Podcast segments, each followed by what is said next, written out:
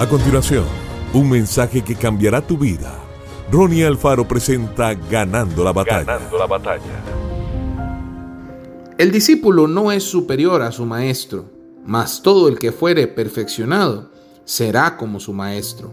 Lucas 6:40.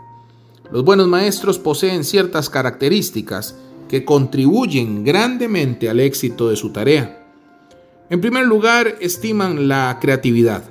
En segundo lugar, saben cuándo y cómo mantener la disciplina. También saben juzgar y evaluar correctamente a la gente.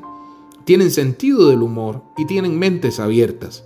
Siempre están atentos a nuevas ideas y a la evolución en las técnicas de enseñanza. Es muy difícil enseñar algo si no se tiene cariño.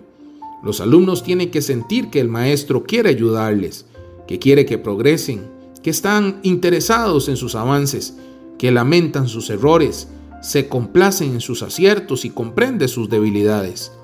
En una encuesta realizada a 3.000 estudiantes secundarios del estado de Colorado, se preguntó cuáles eran las características de los mejores profesores con los siguientes resultados.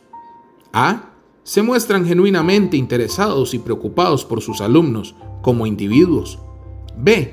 Exigen que sus alumnos se esfuercen. C. Son imparciales en su trato con los alumnos. Y D evidentemente disfrutan de la enseñanza. Un profesor con largos años de experiencia estaba aconsejando a un joven maestro. Descubrirá usted, le dijo, que en casi todas las clases habrá un joven con ganas de argumentar.